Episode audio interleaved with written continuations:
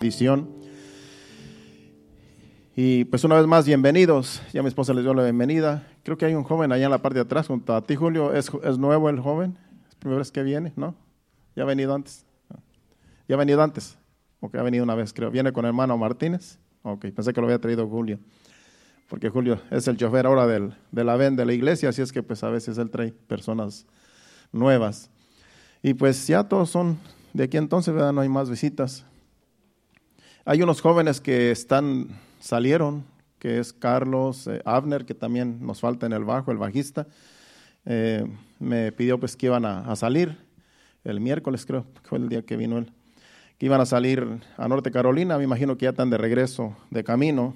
Entonces le dije, pues está bien que se diviertan, ya que son jóvenes, tienen la oportunidad, pues vayan y, y hagan ese viaje a visitar familiares y allá pues se la pasan bien y creo que iban siete, así es que nos faltan siete jóvenes, más también Diego creo que también y fue a hacer un viaje a traer una persona a Pensilvania, imagino que ya está por, por ahí cerca, y, y, algunas personas que él a veces trae también, así es que pues por eso nos faltan aquí por lo menos 15 jóvenes, así es que pues aquí casi hay puros matrimonios y uno que otro joven que esté por ahí, los demás, ¿verdad? Están ahí con mis Kim, los que quisieron estar allá con ella en la clase. Pues déjeme decirle que la enseñanza va a tratarse del matrimonio sabiendo que no hay muchos jóvenes, porque a lo mejor los jóvenes van a decir, no, pues yo no estoy casado, pues para qué tener enseñanza al matrimonio si yo no tengo esposa. Pero pues algún día lo pueden tener, ¿verdad? Entonces, eh, vamos a hablar del matrimonio hoy, ya que hay muchos, eh, la mayoría de matrimonios aquí. Y pues si alguien es soltero y se piensa casar, pues le conviene escuchar esta enseñanza. Dios nos va a hablar por medio de su palabra, porque es necesario estas enseñanzas. Normalmente estas enseñanzas del matrimonio se traen en eventos especiales. Se traen en eventos donde solamente es para parejas, para esposos, y se, se traen como tipo conferencia para aprender y pues para más que nada eh, vivir bien como matrimonio, como parejas, y que el enemigo no tome ventaja porque a veces por la ignorancia eh, es que a veces los matrimonios pues llegan a un divorcio, a una separación, y eso no queremos que suceda en la iglesia de Cristo, y lamentablemente pues los problemas no faltan. Entonces vamos a aprender de lo que, cómo se puede vivir en el matrimonio con, con los métodos que Dios tiene en su palabra, con la palabra de Dios, que es el manual que todos debemos poner en práctica en nuestra vida diaria no solamente en, en, el matrimonio, sino también en nuestra vida diaria. Si nos dejamos llevar por la Biblia, vamos a ser bendecidos, vamos a estar en paz con Dios y con todos, vamos a ser prosperados, porque Dios nos quiere ver prosperados también en todas las áreas. Entonces nos conviene a nosotros eh, conocer la palabra de Dios, nos conviene tener conocimiento de la palabra de Dios. Porque si nosotros hacemos las cosas por nuestra cuenta y no como Dios dice en su palabra, podemos nosotros fracasar. Porque a veces nosotros hacemos las, las cosas a nuestra manera, como nos conviene. Y casi siempre lo hacemos que nos convenga a nosotros, no como Dios dice en su palabra, que se deben hacer las cosas. Entonces es muy importante que nosotros nos dejemos llevar por lo que dice Dios en su palabra no por lo que yo opine, no por lo que una institución dice, porque a veces las instituciones que también a veces ayudan no se basan a la palabra de Dios, sino que son teóricamente conocimientos humanos, donde dicen eh, se debe vivir así, el matrimonio debe ser así y así y así, pero cuando es, cuando es conforme a la Biblia, no falla. Dios no falla en su palabra. Nosotros podemos fallar, pero Dios nunca va a fallar en su palabra. Cuando Él dice las cosas se van a hacer así y así las hacemos nosotros, como dice la palabra, van a funcionar.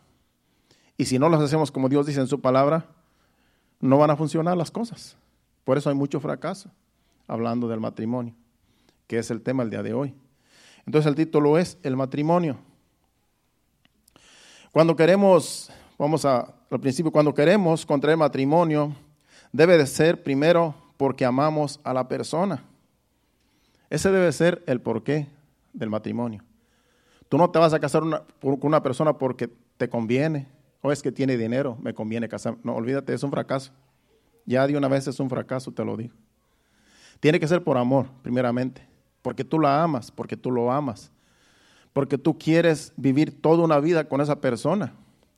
Y tú tienes que pensar que esa persona, si Dios les da larga vida, se va a poner vieja, se va a poner arrugada, se le va a caer el pelo, se le va a poner blanco, se va a poner gordita, gordito, qué sé yo, porque las cosas van a ir cambiando, usted ya lo sabe, no tenemos que explicarlo, no tenemos que dar explicación. Entonces, cuando nosotros contraemos matrimonio con esa persona, tenemos que pensar en el futuro. Tenemos que pensar que cuando ya pasen 15, 20, 30, 40 años, tenemos que pensar que nosotros vamos a seguir amando a esa persona. Porque los cambios se van a ver, no los podemos ocultar aunque vayamos al cirujano. No podemos ocultar los, los problemas que tengamos físicos. Entonces tenemos que ser realistas y desde un principio tenemos que decir, esta es la que yo quiero para siempre. Este es el que yo quiero para formar un matrimonio. Primeramente, la amo, lo amo, me gusta cómo es, me gusta su modo, me gusta el carácter, me gusta todo. Es gruñón, es gruñona, pero así la quiero. Así me gusta. Que sea gruñona, que sea gruñón. Bueno, está bien, así la quieres tú, pues vas a aguantarla como quieras. Porque así te gusta a ti. Sí, porque hay, mire, yo he conocido personas, por ejemplo, yo conozco una persona que cuando estaba soltera decía, yo quiero un hombre, era una mujer, yo quiero un hombre que sea enamorado. Así me gusta. En otras palabras, no importa que tenga mujeres por otro lado, pero que sea de esos que son aventados. Pues para qué quiere un hombre así, seguro que va a ser un fracaso, pues va a andar con una y con otra y no lo van a aguantar. Pero hay mujeres que así piensan. No, me gusta que sea aventado, que sea arriesgado, no importa que tenga un amor por allá, otro por acá, pero que yo sea la número uno. Olvídate, eso es un fracaso. Ya desde un principio es un fracaso. Tenemos que pensar, yo quiero que ella sea para mí y yo quiero que yo sea para él, para ella, por toda una vida. Y así tiene que pensar la otra persona. Tiene que pensar igual en los dos, de que eso va a ser para siempre. Porque la palabra de Dios dice que cuando contraemos matrimonio, incluso cuando nos casamos en el altar, los votos son de que hacemos un, pacto de que eso va a ser para hasta que la muerte los separe. Eso, no es una cosa de que, porque está, cuando se, cuando se une en matrimonio uno, está Dios presente. Se invoca el nombre de Dios en cualquier iglesia que sea. Y ahí se dice en las buenas, en las malas, en pobreza, en riqueza, en adversidades, en felicidad, en, en gozo, seremos el uno para el otro y estaremos unidos el uno para el otro para ayudarnos y hasta que la muerte nos separe. Ya se oye al nieto por ahí llorar, primera vez que llega a la iglesia. Bueno, entonces, eso es el matrimonio. El matrimonio es para toda la vida. Es para, desde que tú dices, me voy a casar, ya no hay vuelta atrás. Ya una vez que te casaste, pues ya hasta que la muerte nos separe. Lastimosamente está el divorcio también, que después suceden cosas que a veces tiene que ver divorcio porque la otra persona, uno de los dos, en realidad falla y no, no cumple con el pacto y pasan cosas donde ahí cada problema es diferente y ahí no nos vamos a meter, porque esos son problemas diferentes en cada matrimonio que después tiene que llegar al divorcio. Pero vamos a hablar de lo que es el, el matrimonio que a todo mundo nos conviene saber porque el matrimonio es establecido por Dios. Dios estableció el matrimonio. Entonces, cuando nosotros queremos contraer matrimonios porque vamos a la persona y con lo que nos vamos a con la persona que nos vamos a casar porque queremos formar una familia. Es otra de las razones que amamos a esa persona y queremos formar una familia con esa persona. Y, y este mundo está lleno de familias. Pero hay de familias a familias, porque no es nada más decir voy a tener hijos y ya. No es nada más decir voy a llenar mi casa de hijos, todos los hijos que Dios me dé. No, tenemos que también planear. Porque también en años pasados, pues no había control en, en lo que es la planificación familiar. Y muchos de nosotros que ya somos mayores, nuestros padres, pues como no tenían el control, para los hijos, pues todos los que pudieran llegar, todo lo que Dios nos dé. Y habíamos familias numerosas en mis tiempos. familias, por ejemplo, nosotros somos, éramos 10, diez hijos, tres, tres mujeres y siete varones. En mi vecindad donde yo vivía, otros doce, otros catorce hijos en una familia. Y uno tras otro, uno cada año. Entonces eran numerosas las familias. Pero ¿sabe qué? Como dice el dicho, donde comía uno, comían todos, pero pues a veces había escasez. A veces quedaba uno con hambre. Es cierto que comíamos, pero comíamos mal. Entonces no había control para lo que es para lo de los hijos. Eran otros tiempos. Y era por eso que, pues algunos tenemos recuerdos pues de que pasamos necesidades. No teníamos ropa, no teníamos, no comíamos bien, a lo mejor algunos decíamos algo y no lo podían dar porque nuestros padres eran pobres y éramos muchos. Entonces, pues algunos sobrevivimos. Algunos sobrevivimos en, mis tiempos, estamos hablando casi, casi 60 años atrás, 50 años atrás. Ahora, pues ya todo es, ahora vemos que no hay tanta necesidad como en aquellos tiempos. Ahora vemos que se puede, un matrimonio puede tener dos, tres, tres hijos, cuatro hijos, hasta seis hijos, y viven bien.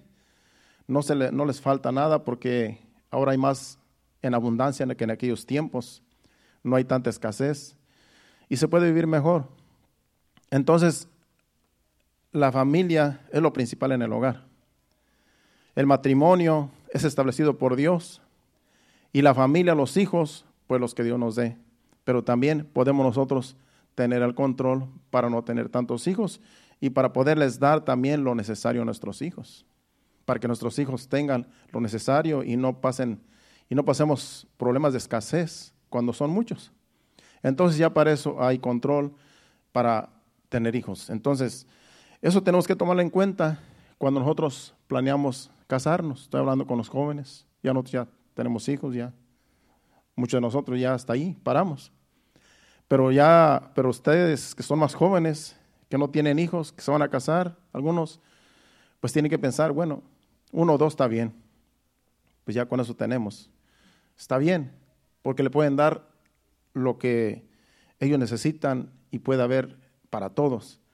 Entonces en nuestros tiempos, pues era difícil, cuando nuestros padres pues no tenían casi para darnos. Entonces la familia, pues esta, esta tierra se ha llenado de familias, pero hay de familias a familias, hay familias que en realidad están en este mundo, pero no son de ejemplo.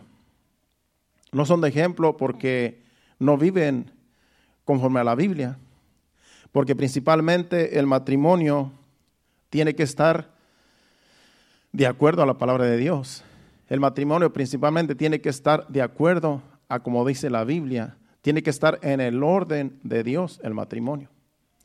Porque nuestros hijos van a ver el ejemplo de nosotros los padres. Los hijos van a ver cómo vive el matrimonio, cómo viven sus padres. Van a ver eh, si viven bien, si viven mal. Les va a afectar tanto en lo positivo como en lo negativo a los hijos. Entonces, tenemos que el matrimonio que está apegado a la Biblia, que vive conforme a la Biblia, va a ser un matrimonio exitoso. Va a ser un matrimonio ejemplar, una familia ejemplar porque si los padres dan buen testimonio y dan buen ejemplo a los hijos, los hijos se, van a sujetar a los padres, tan siquiera hasta que lleguen a la edad adulta. Tan siquiera mientras están pequeños van a ser saludables los hijos porque están viendo que sus padres son padres que se someten a la palabra de Dios, que viven bien, que se aman, que se respetan, y ellos van a crecer con ese concepto de que ese es el matrimonio y cuando lleguen a una edad adulta van a querer casarse también porque van a querer formar un hogar como sus padres porque viven bien. El problema es cuando hay problemas en el matrimonio, a veces los hijos son afectados porque después cuando llegan a grandes no quieren casarse porque dicen, no me va a pasar lo que me pasó, le pasó a mi papá, a mi mamá, y yo no quiero que suceda eso. Entonces, les afecta tanto en lo, en lo positivo como, en lo negativo. Y a veces pues no se puede evitar, cuando hay problemas, pues es difícil evitar las situaciones, pero si las dos personas y los dos adultos se ponen de acuerdo a como dice la Biblia, pues va a ser de gran ejemplo para los demás.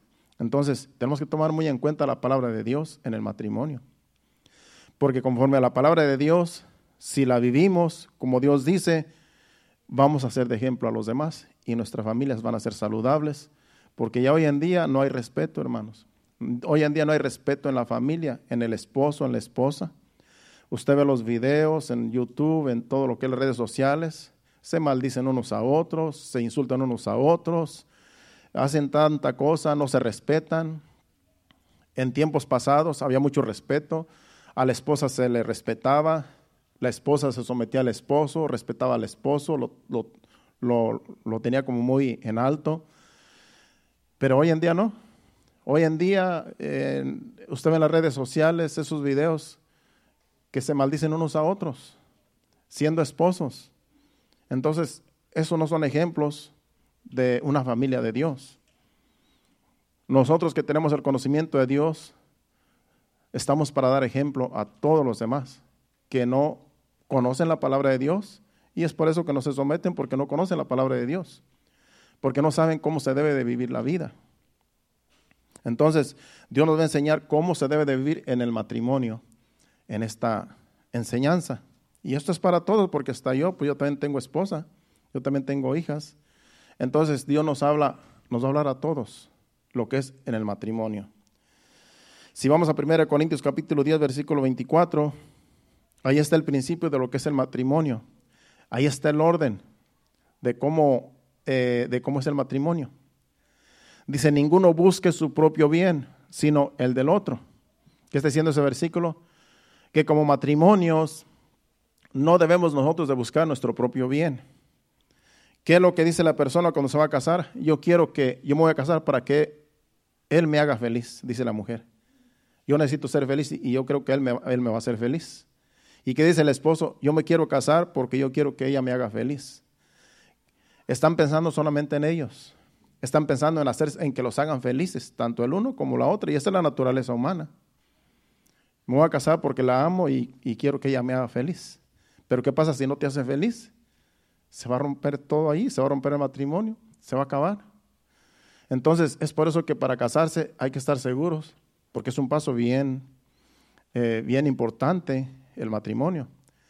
Entonces, ese versículo dice que ninguno busque su propio bien, sino el del otro. Yo como esposo no tengo que buscar mi bien, sino el bien de mi esposa. Yo tengo que buscar de que ella esté bien, de que ella esté conforme, de que ella esté eh, tranquila, de que ella esté en paz, de que no le falte nada, que le, hacer lo posible para que ella no le falte nada. No pensar en que ella me trate bien, que me atienda bien. No, yo tengo que pensar en ella como esposo. Yo tengo que pensar, en ella primeramente y después en mí. Por eso dice el versículo, ninguno busca, ninguno busca lo propio, sino el de la otra persona. Y eso aplica también en lo que es la iglesia, en lo que es el cuerpo de Cristo. Que cuando tú vas a hacer un trato con una persona, con un hermano, no digas, voy a ver, a ver si me lo, me lo transeo. Voy a venderle este carro que no sirve y le voy a decir que sí sirve y en realidad no sirve y me lo voy a transear. No, eso no se debe hacer en la iglesia de Cristo, ni allá afuera tampoco, porque es de mal testimonio. Entonces las trampas, los engaños no deben existir en la iglesia. Tenemos que ver el bien de los demás. Tenemos que ver cómo yo puedo ayudar a mi hermano, cómo puedo ser de bendición para él. Yo tengo un trato con él, pero, pero el beneficio va a ser para él, no para mí. Yo lo voy a vender este carro, pero en realidad se lo van a vender barato, le conviene porque en realidad está más barato que en otro lugar. Entonces, por ayudar a mi hermano, se lo voy a vender barato. Porque si tú dices, se lo voy a vender como es mi hermano y en confianza se lo voy a vender caro como que eres mi hermano, pues aquí arrieros somos y en el camino andamos, pues algún día me toca a mí, ahora le va a tocar a él. No. Tenemos que ver el bien de los demás. Tenemos que ver el bien de la otra persona. No hagamos las cosas para nuestra conveniencia, porque somos el cuerpo de Cristo. Y Dios, la Biblia dice, ¿no? hay un versículo que dice que Dios es vengador de aquellos que piensan así. Dios se venga de aquellos que toman ventaja entre los hermanos, de aquellos que engañan, para sacar un provecho. Dios dice que Él, él es vengador.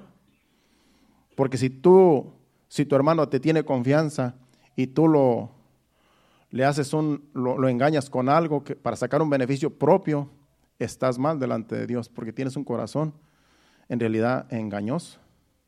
Y no podemos ser así entre nosotros. Entonces, ese versículo aplica tanto para el matrimonio como para nosotros entre hermanos, que no tenemos que tomar ventaja los unos de los otros. Entonces, esto tenemos que tomarlo muy en cuenta.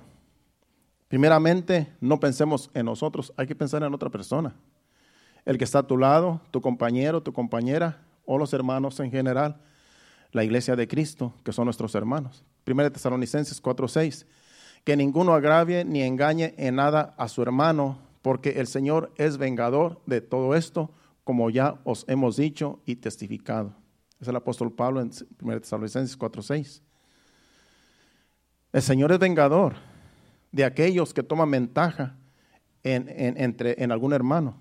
Por eso nosotros no tenemos que tener esa mentalidad de sacarle provecho a nada, a nadie. Eso tiene que ser aquí en todo lugar, porque somos la iglesia de Cristo, porque tenemos que dar buen testimonio. Es triste que después digan, el hermano fulanito hizo un trato y engañó a tal persona y le sacó provecho. Es mal testimonio. Eso no se debe de hacer. Y una que Dios se va a vengar de esas personas que, que tienen esa mala costumbre. Porque ha sucedido. Si a mí me lo han hecho, imagínense. A mí me lo han hecho. Pero pues yo conozco la palabra de Dios. Yo prefiero que me lo hagan a mí a no, a, no que yo se lo haga a otra persona. Entonces, a veces ha habido personas que se aprovechan de mí, sacan provecho y no sé, ahí ellos con Dios. Pero mi corazón está en paz porque yo no voy a hacer eso con los demás. Si me lo hicieron a mí, yo no se lo voy a hacer a otro. Porque una que tengo temor de Dios y otra que yo no tengo esa mala costumbre de aprovecharme de nada ni de nadie. Entonces seamos así, hermanos. Si queremos ser bendecidos por Dios, seamos, como dice la palabra de Dios ahí. Entonces, vamos a enfocarnos en el matrimonio en los versículos que siguen, en esta enseñanza. Porque cuando pensamos en nosotros mismos, eso se llama egoísmo. Eso es lo que se llama egoísmo, cuando pensamos en nosotros mismos. Somos egoístas. Yo sería egoísta si yo solamente pensara en que mi esposa me hiciera feliz a mí. Yo sería egoísta, porque entonces ella también quiere que yo la haga feliz a ella. Entonces pensar solamente en mí es egoísmo. No debemos de ser egoístas ni en el matrimonio ni en la iglesia de Cristo.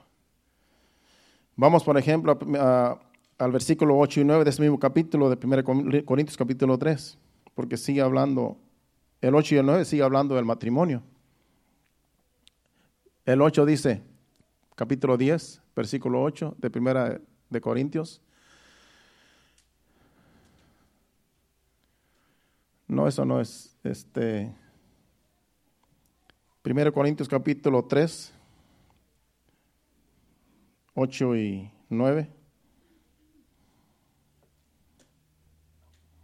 No, no sé, se va. 11, perdón. Capítulo 11. Estoy mal. Capítulo 11, el versículo, capítulo 11, versículo 3, eh, leímos, pero vamos al, al versículo 8. Y luego el 9. Dice, porque el varón no procede de la mujer, está hablando del matrimonio, porque el varón no procede de la mujer, sino la mujer del varón. Dice, y tampoco el varón fue creado por causa de la mujer, sino la mujer por causa del varón. Aquí está hablando del orden. El versículo 9 vuelve atrás al versículo 8, perdón. Vuelve al versículo 8 dice, porque el varón no procede de la mujer, sino la mujer del varón. Sabemos que cuando el hombre fue formado, Adán fue formado, formado del polvo de la tierra, Dios lo hizo a su imagen y semejanza y lo formó, y de ahí su nombre y le dio aliento de vida. Y después dijo, no es bueno que el hombre esté solo, le haré ayuda idónea. Y dice que después hizo dormir a Adán, Dios hizo dormir a Adán y después le sacó una costilla y de esa costilla hizo una mujer. Por eso dice ahí, porque el varón no procede de la mujer, sino que la mujer del varón porque la mujer fue sacada de la costilla, Eva fue sacada de la costilla de Adán. Entonces, como la mujer procede del varón, entonces si la mujer está, si el hombre está bajo la autoridad de la mujer, eso es, es un fenómeno. Eso no funciona. Porque cuando una mujer tiene la autoridad en el hogar y el hombre se somete a la mujer, es un matrimonio disfuncional. porque la mujer fue sacada del varón. Primero fue formado el varón y luego la mujer fue sacada del varón, de tal manera que la mujer ahora se va a sujetar al varón porque de él fue, fue sacada. Así es que el 9 dice, el versículo 9, lo volvemos a leer, y tampoco el varón fue creado por causa de la mujer, sino la mujer por causa del varón. Así es que la mujer fue hecha por causa del varón. ¿Por qué? Porque el, varón necesitaba una mujer. El varón no fue formado para, e, para la mujer, sino que la mujer fue formada para el varón. El varón estaba solo. Adán estaba solo en el huerto del Edén. Y todos los animales tenían su pareja. Todos los animales que Dios formó tenían su pareja. Pero al varón, a Adán, no, no tenía pareja. Por eso dice que por causa del varón fue formada la mujer. Porque dijo, Dios no es bueno que el hombre esté solo, le haré ayuda idónea. Y le sacó la costilla y hizo a, Eva. Por eso, por causa de, del varón fue que la mujer tuvo que nacer, tuvo que salir. Porque el hombre necesitaba una mujer, necesitaba una compañera, no estaba completo el hombre. El hombre tenía comunión con Dios, tenía sabiduría, tenía todo, pero le hacía falta una compañera. Le hacía falta alguien que se pareciera a él. Y fue por eso que Dios dijo, bueno, ahora le voy a hacer una ayuda idónea, para que no esté solo y para que le ayude en sus necesidades como hombre. Entonces, por causa del varón fue que Dios hizo a la mujer. Así es que ahora el orden es que la mujer se, someta al varón. Y el varón se va a someter a Dios también porque el varón no va a hacer lo que quiere, porque el varón, porque como es un orden, el varón tiene que sujetarse a Dios, a Cristo. Entonces, ese es el orden para el matrimonio. En 1 Tesalonicenses 4:4 dice 1 Tesalonicenses 4:4 dice que cada uno de vosotros sepa tener su propia esposa en santidad y honor. Está hablando al, al varón aquí que cada uno de vosotros, que cada hombre sepa tener su propia esposa en santidad y honor. Que cada hombre pueda, sepa honrar a su esposa y pueda tenerla en santidad. Hay que honrarla, hay que respetarla, hay que tenerla en alta estima, porque nosotros somos la cabeza del hogar. Entonces a la mujer se le va a respetar, se le va a poner, ella tiene su, su sitio donde nosotros la vamos a, tener como una, como una reina. ¿Por qué? Porque es nuestra ayuda idónea. Porque ella nos debe de ayudar en nuestras necesidades, tanto emocionales, sentimentales. A veces las mujeres nos pueden dar un buen consejo, nos pueden dar una buena opinión. Porque hay hombres que no quieren que la mujer opine y eso no está bien. Acuérdese que es la ayuda idónea. Muchas veces mi esposa me ha dado buenas ideas, muchas veces mi esposa ha dado buenas opiniones en algo y digo, es cierto, tiene razón, vamos a hacerlo así. Porque hay varones que no quieren que la mujer opine nada y eso no está bien, porque ellas también son siervas de Dios y Dios les da sabiduría y ellas pueden dar buen consejos también, pueden dar buenas opiniones. Entonces hay que escucharlas también, porque de repente ellas nos ayudan en los asuntos que nosotros a veces no hayamos que hacer. Entonces hay que tomarlas en cuenta en cualquier asunto, porque ellas son nuestras compañeras. Entonces, eh, ese es el orden del matrimonio. Tomarlas en cuenta, tenerlas en santidad, en, en como dice allí, en honor, honrarlas. El Día de las Madres, pues se honran. Día de su cumpleaños, pues que no se nos olvide, porque si no tenemos un problema. Porque si tú le dices, se te olvidó el cumpleaños, si se te olvida el cumpleaños, el aniversario, hay un problema ahí. Y a veces nosotros tenemos mala memoria y las mujeres, nos, nuestra esposa nos recuerda, se te olvidó. Entonces tenemos nosotros que tomar en cuenta todos esos detalles. Porque acuérdense que la mujer es diferente al hombre. La mujer es bien detallista, la esposa es bien detallista. Y ya no se le pasa ni una.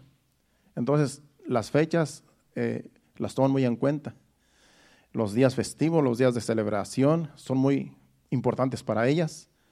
Los detalles, unas flores, las que, a las que les gustan que les lleven flores también. Si sabes que le, le, gustan las flores, pues de vez en cuando un ramo de flores Y esos son detallitos que tú, la, como dice ahí, la tienes en alta estima, en honor, en santidad, porque la tomas en cuenta, porque ella se siente amada, se siente respetada, se siente apreciada. ¿Y, qué mujer no quiere que su esposo la trate bien? Entonces, primero, el ejemplo debemos darlo nosotros como varones, porque somos la cabeza del hogar. Entonces, tenemos que tener esos detalles en cuenta, tenemos que tomar muy en cuenta esos detalles de que a la mujer le gusta esos detallitos para nosotros vivir bien con ellas, porque tanto nos conviene a nosotros como a ellas apegarnos a la Biblia, lo que Dios dice en su palabra. En Colosenses 3, capítulo 18 y 19, ahí también habla del matrimonio. Son consejos del matrimonio. Aquí dice, casadas, estad sujetas a vuestros maridos como conviene en el Señor. Como conviene en el Señor, dice allí, ponte, eh, déjala ahí donde estaba. Dice que estén sujetas a, sus, a vuestros maridos como conviene en el Señor, no como le conviene al marido. Porque el marido puede tener malos, malas ideas. Entonces dice como conviene en el Señor. En otras palabras, las mujeres se van a someter a sus maridos si tiene que ver con el orden de Dios, como conviene, pues ahí como conviene en el Señor. Porque el marido no, si no tiene nada que ver con lo que es la, la palabra de Dios y el marido tiene ideas diabólicas, ideas malas, claro que no se va a someter a la esposa.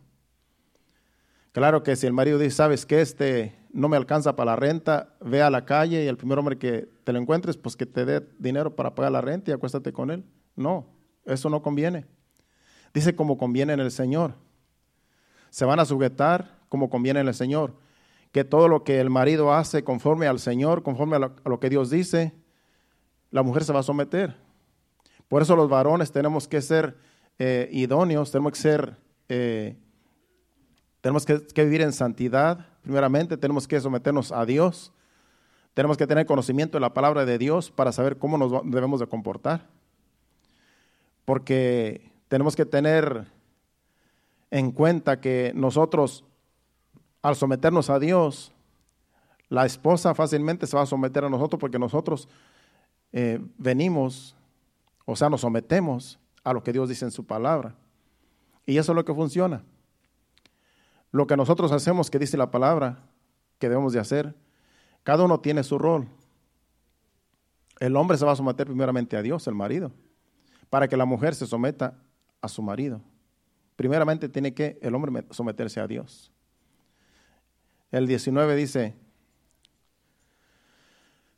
maridos, amad a vuestras mujeres y no seáis ásperos con ellas.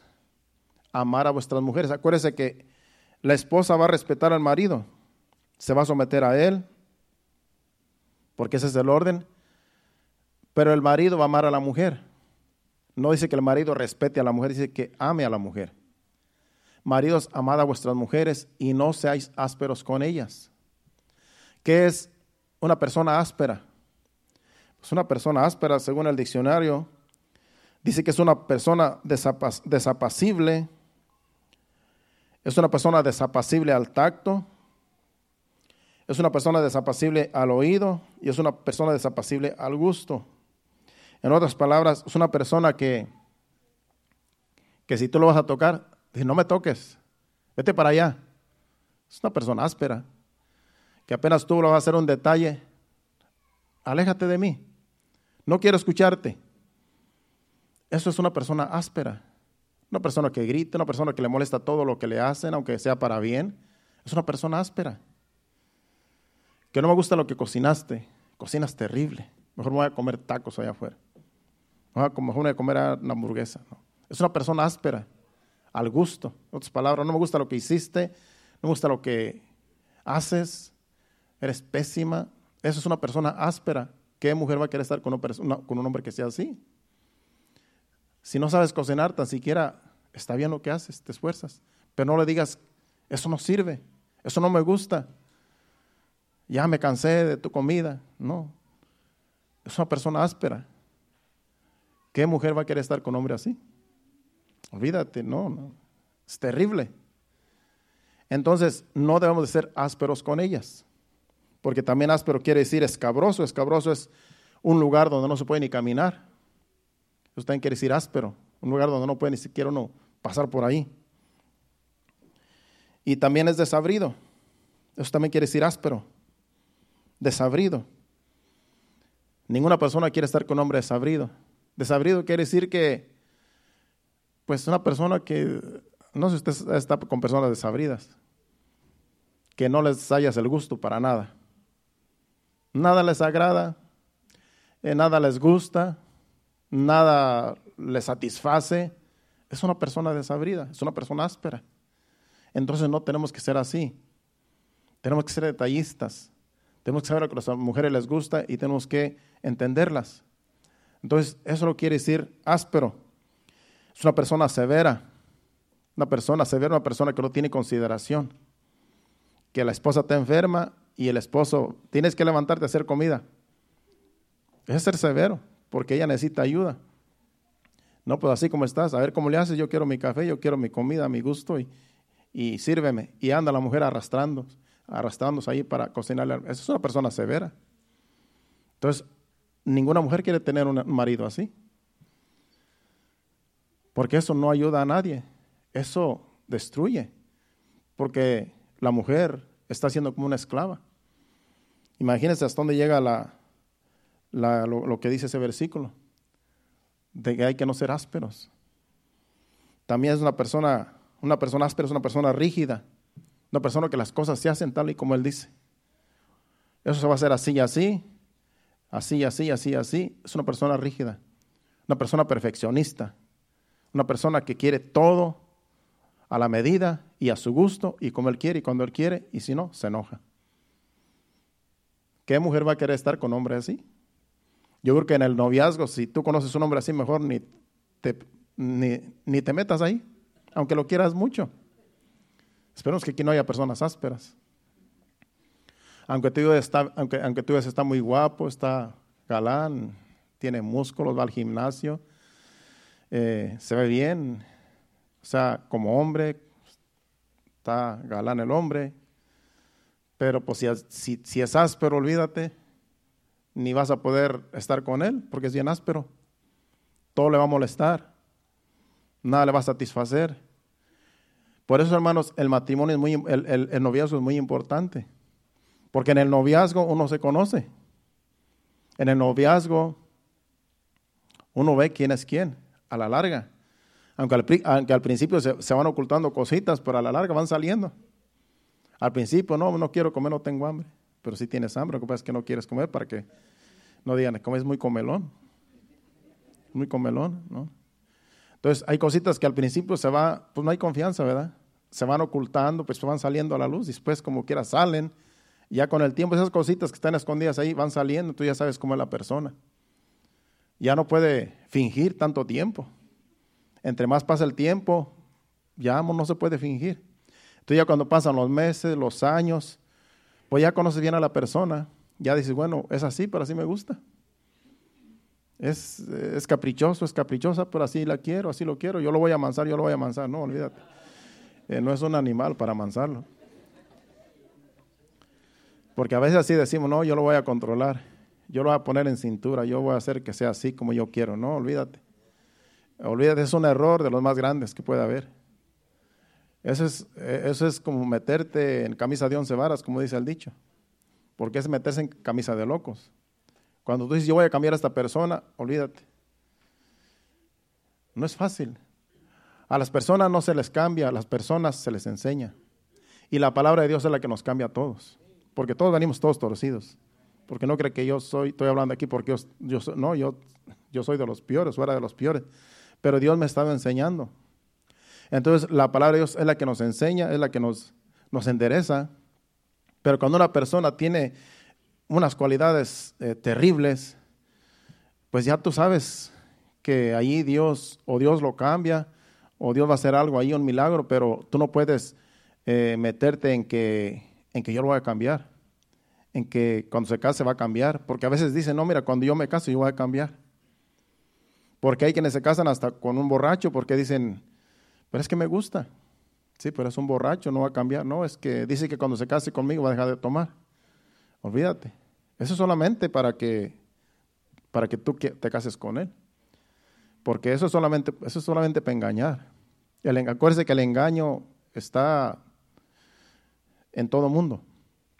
Entonces no, no tenemos que dejarnos llevar por, por esas cositas que, palabras bonitas, que sí, que me dijo, que me prometió. No, las promesas no caben aquí. Aquí hay que ver los frutos. Y los frutos se van a ir viendo mientras pasa el tiempo en el noviazgo. Por eso un noviazgo prolongado puede ser que sí sea un buen matrimonio al final, porque ya se conocen bien. En mis tiempos, imagínense, mi esposa y yo nos conocimos por carta, por carta solamente. Y gracias a Dios estamos aquí todavía perseverando y nos amamos el uno al otro, pero por cartas no era lo mismo que ahora, ahora con Facebook, ahora que tú lo puedes ver, la puedes ver. Si está lejos, puedes tener más comunicación en mis tiempos. ¿Cuál Facebook y cuál YouTube? ¿Cuál nada? Era pura carta. Yo tenía que inspirarme en las cartas para que ella se enamorara de mí. Que después decía, no, pues es una canción. Me quieres enamorar con canciones. Pues uno está buscando detallitos, pues que si, bueno, a lo mejor así se enamora más. Pero ahora, ahora la tecnología nos la tenemos en la mano. Ahora todo es más fácil, con textos, con palabras bonitas, con una foto, ya. Todo es más fácil ahora. Y todo, pero todo puede funcionar si es conforme a la palabra de Dios. Todo va a funcionar si es conforme dice la Biblia y los frutos se van a ver. Entonces los frutos se van viendo mientras va esa relación caminando. Ya sabe lo que le gusta, ya sabe lo que no le gusta, ya sabe lo que le molesta, lo que no le molesta. Pues ya para cuando se casen ya sabes cómo es él, ya sabes cómo es ella. Ya es más fácil. No es como que antes era diferente, antes que iba, era mucho arriesgue antes, hermano. Era mucho arriesgue porque tú decías, a ver cómo es. Si mi esposo no sabía ni cocinar, imagínese si yo me arriesgué. Yo me arriesgué, pero yo, yo sabía, yo dije, bueno, yo le dije, tú no sabes cocinar, pero yo sí sé cocinar. Pues yo lo único que hacía eran huevos, se imagina. Unas papas ahí con huevos, o huevos, frijoles fritos y ya. Esa era mi cocina. Eso era lo que yo hacía, pues. Entonces ya digo, bueno, pues si tú sabes cocinar, pues está bien. No, yo solamente cocinaba para mí. Lo que, lo que a mí me gustaba. Pero ella aprendió. Ella aprendió después a cocinar y ahora ya tremenda cocinera. Pero hay personas que eso les molesta. No, que si no sabe cocinar, no me cocina bien, ah, mejor me voy, no como en casa, mejor me voy a comer a otro lado. Es un error. Hay que entender las cosas, las situaciones. Entonces tenemos que pensar en la otra persona. No tenemos que pensar en, yo no tengo que pensar en que solo yo y solo yo. No, tengo que pensar en ella también. Y así tenemos que pensar que eh, eh, en el matrimonio así tiene que ser. No veamos por lo propio, sino veamos por lo del otro, por lo de la otra, la otra persona. Que también ella necesita ser amada, ser respetada, ser tomada en cuenta, y no solamente nosotros. Y así es como funciona el matrimonio. Cuando los dos ponen de su parte, entonces los dos tienen que apegarse a la palabra de Dios para que funcione. De lo contrario, no va a funcionar. Si uno se somete y el otro no se somete, se va a hacer difícil, porque no van a jalar parejo. Cada quien va a hacer lo que quiere y eso no funciona. Entonces, eso, ese es el, el, éxito en el matrimonio, es el, el que los dos se deben de someter a la palabra de Dios, porque ahí está la bendición. El matrimonio es muy bonito. El matrimonio es es el ejemplo que Dios eh, tiene en este mundo para mostrar su gloria, porque en, el matrimonio, en un buen matrimonio está el ejemplo. En, en hijos educados conforme a la palabra de Dios, conforme al temor de Dios, ahí está Dios reflejado en esa familia.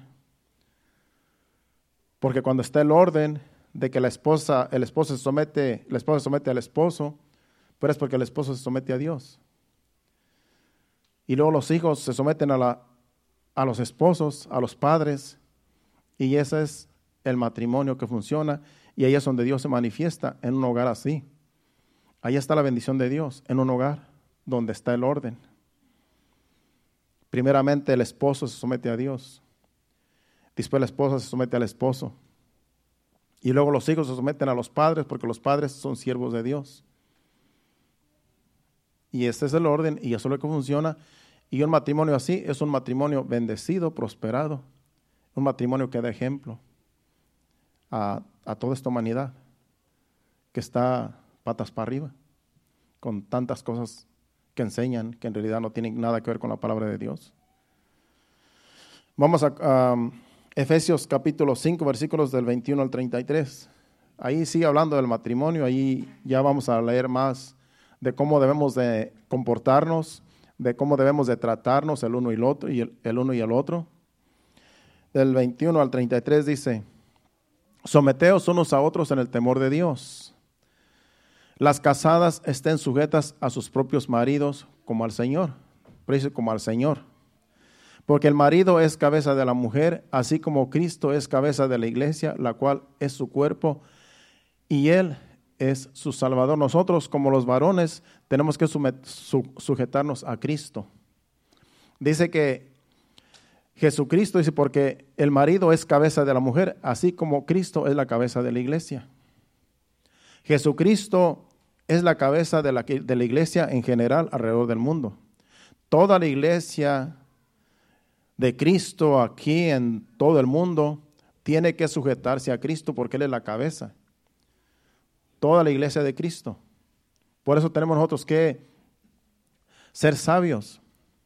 Los pastores tenemos que enseñar a la iglesia de cómo se debe servir a Dios. Porque cuando Cristo es la cabeza de la iglesia, esa iglesia va a ser bendecida. Porque se enseña bien la palabra de Dios. Porque se enseña el orden. Entonces Jesucristo, cuando una, cuando una iglesia, así como esta, vamos a poner como ejemplo esta iglesia, cuando en una iglesia hay orden de que primeramente amamos a Cristo y nos sometemos a Él, entonces Dios está en esa iglesia porque es una iglesia que camina en orden. Porque es una iglesia que ama a Cristo primeramente y se somete a Cristo. Porque Cristo es la cabeza, a Él es, él es al que servimos todos como iglesia. Porque el marido es cabeza de la mujer, así como Cristo es cabeza de la iglesia, la cual es su cuerpo y Él es su Salvador. La, iglesia es el cuerpo de Cristo y Jesucristo es la cabeza que dirige a la iglesia, es lo que está diciendo el versículo. Dice, así que como la iglesia está sujeta a Cristo, así también las casadas lo estén a sus maridos en todo en todo lo que tiene que ver con la palabra de Dios, como conviene en el Señor, como decían los otros versículos. Así que como la iglesia está sujeta a Cristo, así también las casadas lo estén a sus maridos en todo lo que tiene que ver con la palabra de Dios, en todo lo que tiene que ver con la santidad, con el sometimiento, así como el marido se va a someter a Cristo, la esposa se va a someter al esposo, porque primeramente el marido se somete a Cristo porque vive la palabra de Dios, porque vive en santidad, porque, porque tiene amor para ella, porque la ama. Entonces la mujer se va a someter a ese marido, porque está cumpliendo el rol de marido, de esposo. Por eso se va a someter. Pero si no cumple el marido el rol de marido, si no se somete a Cristo, va a ser difícil que la esposa se le someta al marido, porque el hombre no se somete a Cristo. Y ahí es donde el, matrimonio deja de funcionar. Ahí es donde no hay bendición. Porque primeramente el marido tiene que someterse a Cristo. Por eso los varones tenemos una responsabilidad grande. Porque primeramente Dios nos habla a nosotros. Dios nos habla a los maridos primeramente. Cuando nosotros hacemos nuestro, nuestra labor, nuestro rol de maridos, es más fácil que la esposa se someta a nosotros porque nosotros nos sometemos a Cristo primeramente. Y si ella no se quiere someter, entonces es problema de ella. Pero nosotros tenemos que hacer nuestra parte y esperemos que ella también vaya a hacer su parte. Y ese es el orden, eso es lo que funciona. Ahí está la bendición de Dios, cuando está el orden, está Dios en, la iglesia y en la familia. Sigue diciendo el, 20, el, 20, el 26. 25, ¿verdad? Maridos, amad a vuestras mujeres, así como Cristo amó a la iglesia y se entregó a sí mismo por ella. Las mujeres lo que quieren es sentirse amadas. Eso es lo que quieren las mujeres. Se, quieren sentirse amadas, Quieren que el hombre les diga te amo, eh, quieren que les lleve flores, si es que les gustan las flores, quieren que les, dé, les haga detalles, porque ellas quieren sentirse amadas. Los hombres no necesitamos esos detalles. Los hombres no necesitamos que nos lleven flores. Los hombres no necesitamos que nos digan detallitos. Solamente lo que queremos los varones es que se sometan a nosotros. Que cuando nosotros digamos, digamos este, mira, ¿me puedes hacer este favor? Puedes ir a tal lugar, puedes ir a la tienda, puedes traer esto que necesito. Puedes ir a tal lugar, puedes ir a pagar el bill, puedes hacer una llamada, este, estoy ocupado, este, y que ellas hagan caso. Eso es lo que queremos los varones. Que cuando les digamos algo, ellas digan, sí, no te preocupes, yo lo hago. Mira, necesito que hagas este asunto y yo sé que tú lo puedes hacer y me puedes hacer este favor. Y que ellas lo hacen, que no lo hacen de mala gana. Eso es lo que al hombre le gusta. No que nos digan, te amo, te amo y te amo. No, ellas es al revés. Ellas hay que decirles que las amamos. Porque si tú nunca le dices que la amas, entonces ella piensa que no la ama. Porque ellas quieren oír. Hay un dicho que dice que las mujeres comen por el oído y los hombres comemos por los ojos. ¿Qué sabe qué tan cierto será? Ahí usted ponga... Eso escuché hace poco. Tiene mucho que ver porque las mujeres quieren que les gusten, les gusta que les digan cosas bonitas, que las halaguen, que les digan eres bella, eres hermosa, eres preciosa. Eso es lo que a ellas les gusta, que se sientan amadas. El hombre lo que quiere es que le hagan caso. Eso lo queremos, que nos hagan caso. Es que sométete y, verás que eso es lo que funciona. Eso es lo que funciona en el matrimonio. No tiene, no tiene otra que va a funcionar. El 27, el 26 dice, hablando de la mujer, dice, para santificarla, habiéndola purificado en el lavamiento del agua por la palabra. Jesucristo santifica la iglesia por medio de la palabra, por el lavamiento, dice ahí, del agua por la palabra, y ahora dice el versículo 27, a fin de, a fin de presentársela a sí mismo una iglesia gloriosa que no tuviese mancha, ni arruga, ni cosa semejante, sino que fuese santa y sin mancha. Esa es la iglesia de Cristo, y Jesucristo la lavó con su sangre, con la palabra, para él mismo presentársela a sí mismo, una iglesia gloriosa, que no tenga mancha, que no tenga contaminación. Eso somos todos nosotros, la iglesia de Cristo. Sigue siendo el 28. Así también los maridos deben amar a sus mujeres como a sus mismos cuerpos. El que ama a su mujer, a sí mismo se ama. Querían decir que si yo no amo a mi esposa, yo no me amo a mí mismo. Yo tengo que amarla a ella. Si yo, me amo, si yo me amo a mí mismo, yo lo tengo que amar a ella. Como a sus mismos cuerpos. Si yo me cuido a mí mismo, si yo quiero verme bien y me aseo y todo, yo tengo que pensar en ella también. Que así como yo me amo, así tengo que amarla a él, porque somos una sola carne. Sigue siendo el 29. Porque nadie aborreció jamás a su propia carne, sino que la sustenta y la cuida, como también Cristo a la iglesia. Tú no te aborreces a ti mismo, tú te cuidas a ti mismo, tú te alimentas, tú te arreglas, tú te aseas, pues así también hay que pensar que la esposa o la otra, la, esposa en este caso, hay que amarla también así. Como a ti te amas, ella también merece ser amada. El 30. Porque somos miembros de su cuerpo, de su carne y de sus huesos, hablando de la iglesia. El 31. Por esto dejará el hombre a su padre y a su madre y se unirá a su mujer y los dos serán una sola carne. Ya en el matrimonio somos una sola carne.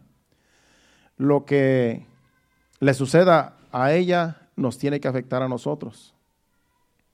Si es para bien, nos tiene que afectar para bien. Si es para mal, nos tiene que afectar para mal. Que si ella se enferma, nos tiene que doler, porque es nuestro cuerpo, es nuestra carne. Que si ella se goza, ella es feliz, nosotros también somos felices. Así debe de ser. Somos una sola carne. Somos un solo cuerpo, las dos personas. Entonces, tanto nos afecta en lo positivo como en lo negativo. Por eso cuando nos unimos en matrimonio, en las buenas y en las malas, en pobreza y en riqueza, en adversidades, en dolor, en enfermedad, tenemos que estar ahí los dos unidos, porque eso es el matrimonio. Eso es lo que funciona. Y Dios lo dejó establecido para que nosotros aprendamos del, del manual que es la Biblia. Sigue diciendo el 32. Grande es este misterio, mas yo digo esto respecto de Cristo y de la iglesia. Y el 33 dice, por lo demás, cada uno de vosotros ame también a su mujer como a sí mismo y la mujer respete a su marido. Esa es la, conclusión de, esos versículos. La mujer necesita ser amada por el marido y, el, marido necesita ser respetado por, por la mujer. Y eso es lo que funciona. El respeto y el amor, el uno y el otro, eso es lo que funciona. Por último, vamos a 1 Pedro capítulo 3, versículos del 1 al 7. En este tiempo, apenas el tiempo está especial para terminar a tiempo. Sigue hablando del matrimonio. Asimismo, vosotras mujeres, aquí le está hablando a las mujeres, estad sujetas a vuestros maridos, para que también los que no creen a la palabra sean ganados sin palabra por la conducta de sus esposos. Aquí está hablando de que las mujeres mujeres que tienen maridos que no son convertidos. Cuando la mujer, como dice ahí, así vosotras, vosotras mujeres, están sujetas a vuestros maridos, para que también los que no creen a la palabra sean ganados sin palabra por la conducta de sus esposos. Sucede que en la iglesia de Cristo, aquí y en todo lugar, a veces se convierten las mujeres y los maridos no. A veces llegan las mujeres porque tienen problemas y vienen a la iglesia esperando que Dios acuda a las necesidades. A lo mejor hay problemas del matrimonio. Y ellas vienen a la iglesia esperando una bendición de Dios. Y Dios las alcanza con su palabra, las salva. Entonces ya de una vez que Dios las salva, ellas tienen que dar frutos de que son siervas de Dios. Entonces ya ellas en su casa, aunque su marido no, no llega a la iglesia, aunque su marido no, no cree ni en Dios, qué sé yo, entonces ahora su marido tiene que ver los frutos en su esposa. Por eso dice ese versículo que para que los maridos, ¿verdad? Por medio de ellas, por la conducta de ellas, quizás sean salvos. Porque cuando un marido ve que su esposa es respetuosa, que se somete a él, que que es como los versículos que ya leímos, de lo que, el, que cumple el rol de, de esposa, y el marido va a ver el cambio en ella. Y algún día puede ser que por la conducta de ella, el marido va a venir a los pies de Cristo y se va a entregar también al Evangelio. Porque dice, mi esposa, Dios la cambió, ya no es como era antes. Ahora yo veo que ella es una sierva de Dios, me respeta, eh, me ama, me aprecia, y yo ni lo merezco porque yo soy así, yo soy esto, soy lo otro, soy malo pero ella es una santa mujer y eso lo puede, lo puede cambiar a él. La conducta de esa esposa que se, que se congrega, que es hija de Dios.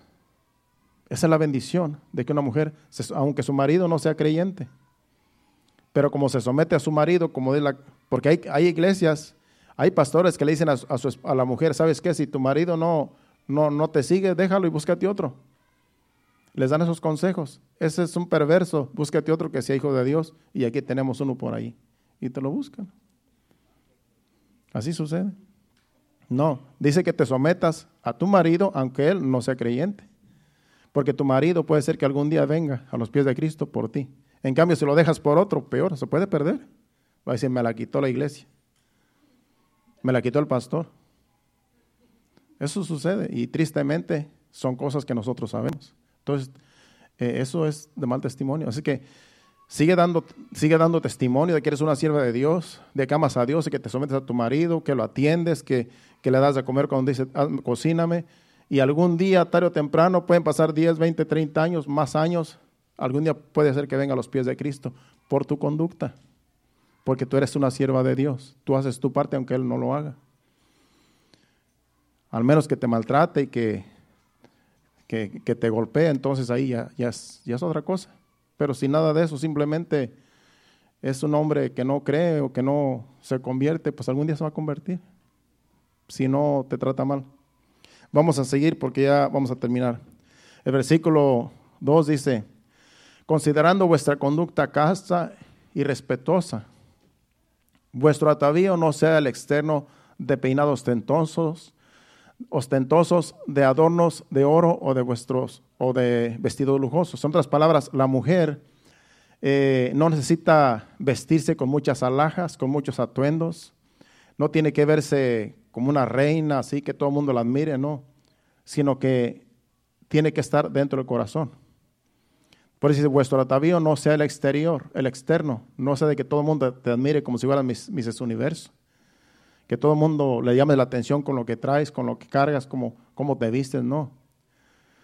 Sino que el de adentro, el corazón. Sino, sino dice, vuestro atavío no sea el externo de peinados ostentosos, de adornos de oro, de vestidos lujosos.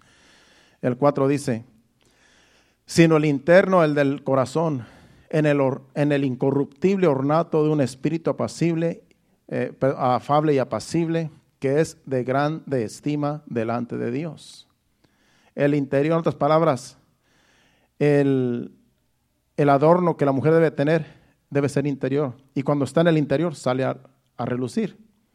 El interno del corazón en el incorruptible ornato de un espíritu afable y apacible una sierva de Dios que se entrega a Dios, que vive en santidad, se viste con modestia, no anda exhibiendo su cuerpo, no anda exhibiendo nada de lo que trae, simplemente se viste con modestia, como debe de ser, sin exagerar, porque así es, dice que, dice que es de grande estima delante de Dios. Porque no solamente el hombre, los hombres la van a ver, sino que Dios la va a ver también. Entonces la mujer cuando se viste no tiene que estar pensando para ver a quién llamo la atención. No, primero piensa que Dios te está viendo. Que cuando tú te estás vistiendo en tu casa para salir, tú piensa tú que Dios te está viendo también. Y dice, lo que, yo me voy a vestir para que me vean los hombres o para que Dios vea cómo soy yo. Porque Dios lo que ve es el corazón y va a salir lo que hay en el corazón. Entonces, la mujer tiene que vestirse con modestia, no para agradar a los hombres, sino para agradar a Dios primeramente. Y, eso es lo que cuenta en, en el matrimonio. Tú vas a agradar a tu esposo si lo tienes, pero no vas a agradar a todos los hombres. Entonces, ahí es donde la mujer tiene que cumplir el rol de una mujer santa, de una mujer que vive con el temor de Dios, porque lo que hace no lo hace para los hombres, sino para Dios primeramente, y luego para su marido. Sigamos leyendo porque vamos a leer hasta el, hasta el 7. El 5 dice, porque así también se ataviaban en otro tiempo aquellas santas mujeres que esperaban en Dios, estando sujetas a sus maridos. El 6 dice, como Sara obedecía a Abraham llamándole Señor. Era una mujer que respetaba a su marido y le hablaba con respeto se sometía a él. Y decía, siéntese mi Señor. Aquí está el plato, mi Señor.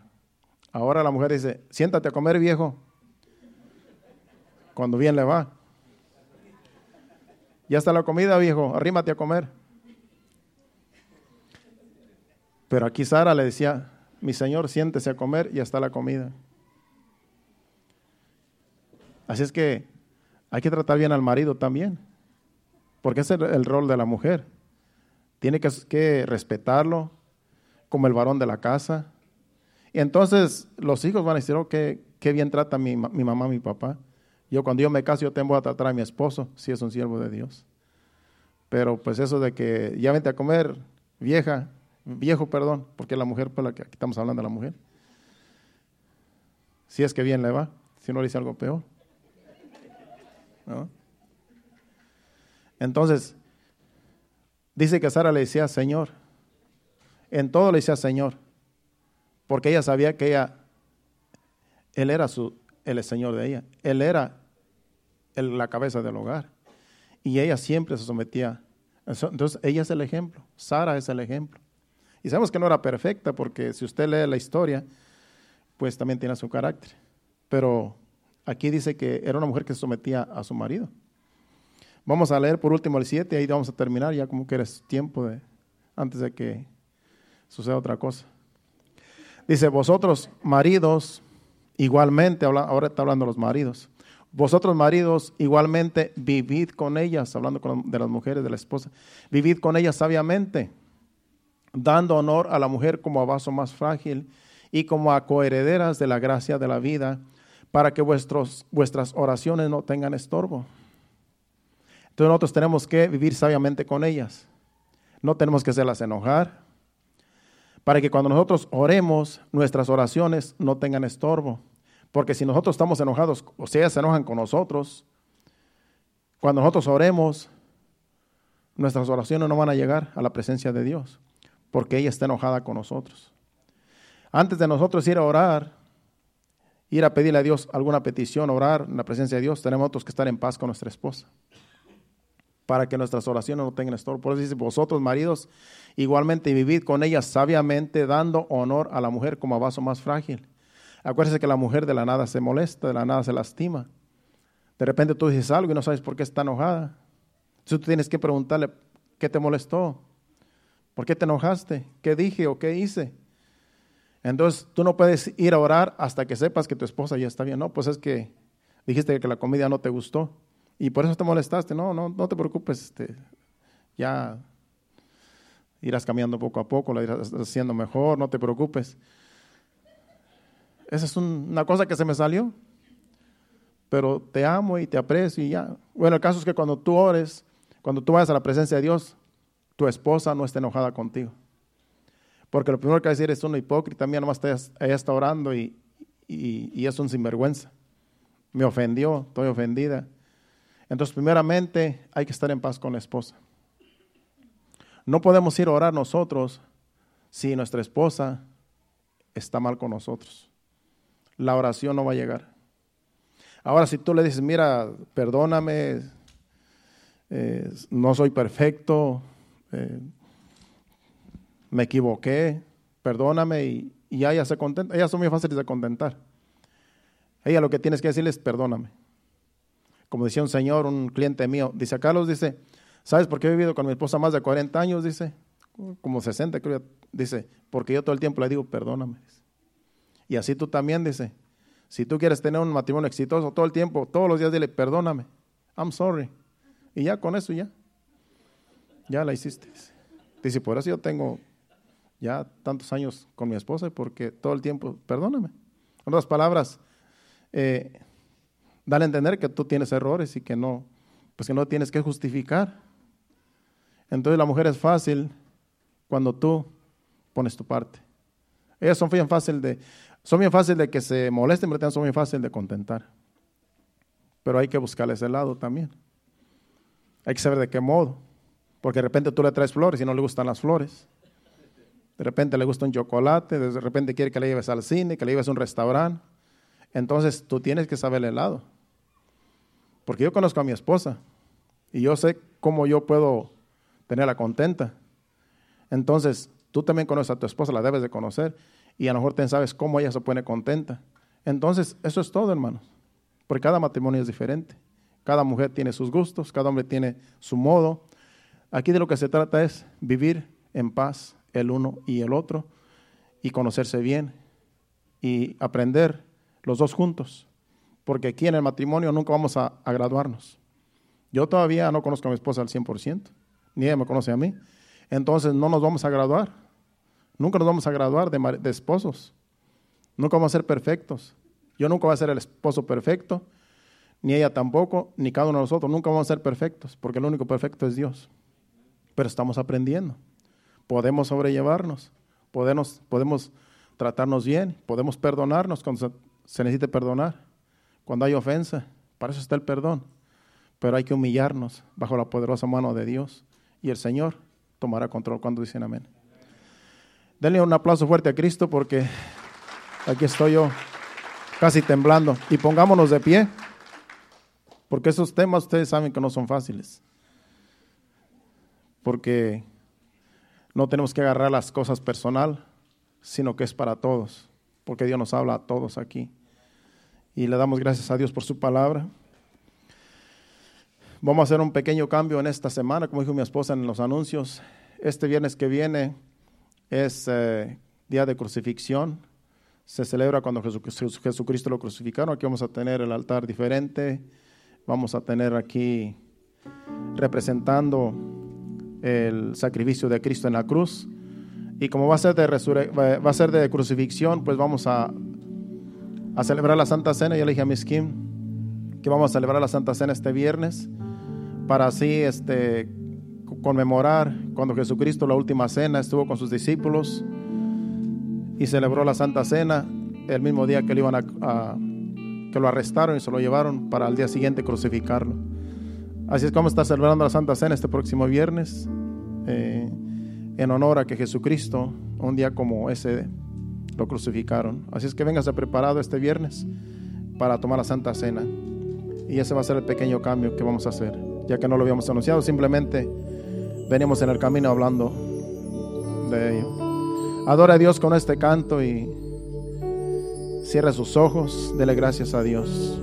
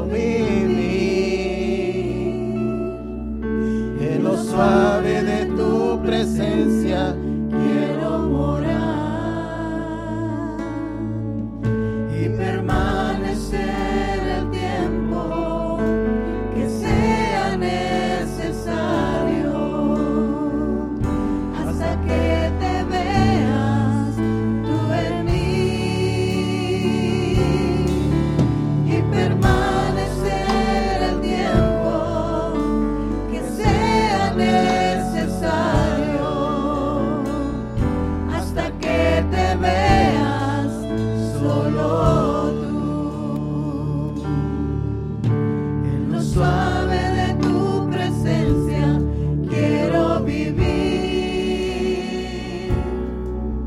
en los hombres.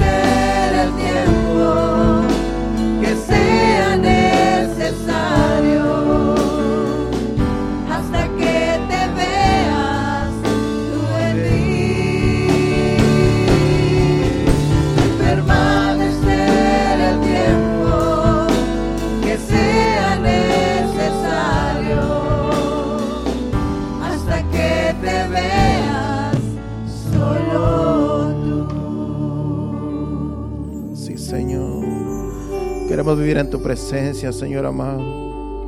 Porque en tu presencia hay plenitud de gozo, Señor. Cuando estamos en tu presencia, Señor amado, tú nos enseñas, Señor, cómo vivir, cómo vivir la vida en este mundo, Señor, con los demás, con nuestros hermanos, con la familia, con nuestra pareja, Señor.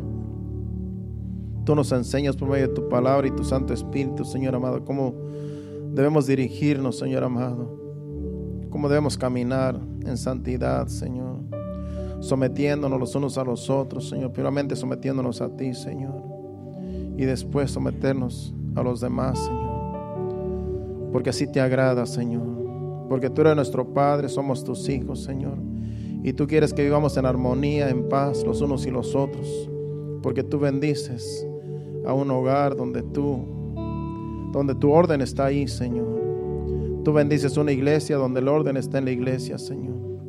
Y queremos ser bendecidos de ti, Señor, por ti, Señor amado. tanto como iglesia, como matrimonios, como en los hogares, como nuestros hijos, Señor. Queremos que nuestros hijos sean bendecidos, Señor. Por eso venimos, Señor, ante tu presencia, porque tú eres el único que nos puede ayudar, Señor. Estamos en una sociedad, Señor, donde hay mucha maldad, mucha contaminación, mucha drogadicción. Nuestros hijos están creciendo en las escuelas y ellos necesitan de tu ayuda, Señor. Líbralos de toda tentación, Señor, que cuando los jóvenes vienen, Señor, con sustancias, Señor amado, de drogas, Señor, que ellos puedan decirle, no, yo soy un hijo de Dios. Yo soy un hijo de Dios y no quiero defraudar a mis padres. Que ellos rehúsen, Señor amado, todas esas sustancias, Señor amado, que los lleva a la perdición, Señor. Ayúdanos también a nosotros a ser buenos padres, a aconsejarlos y que ellos puedan entender, Señor, y hacer caso a nuestros consejos.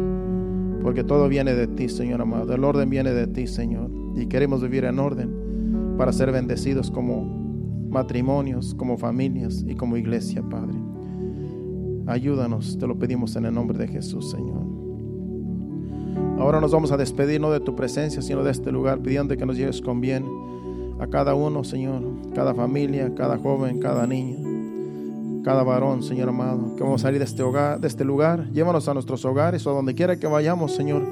Que tu presencia vaya con nosotros, Señor, y que podamos disfrutar el resto de la tarde donde quiera que vayamos, en familia, Padre, o con los amigos, Señor. Te lo pedimos en el nombre de Jesús. Llévanos con bien. Amén y amén. Dios le bendiga. Estamos despedidos. Aquí el miércoles a las 7.30. Todo el que pueda llegar, sean bienvenidos. Dios les bendiga y hasta el miércoles. Déselo fuerte a Cristo.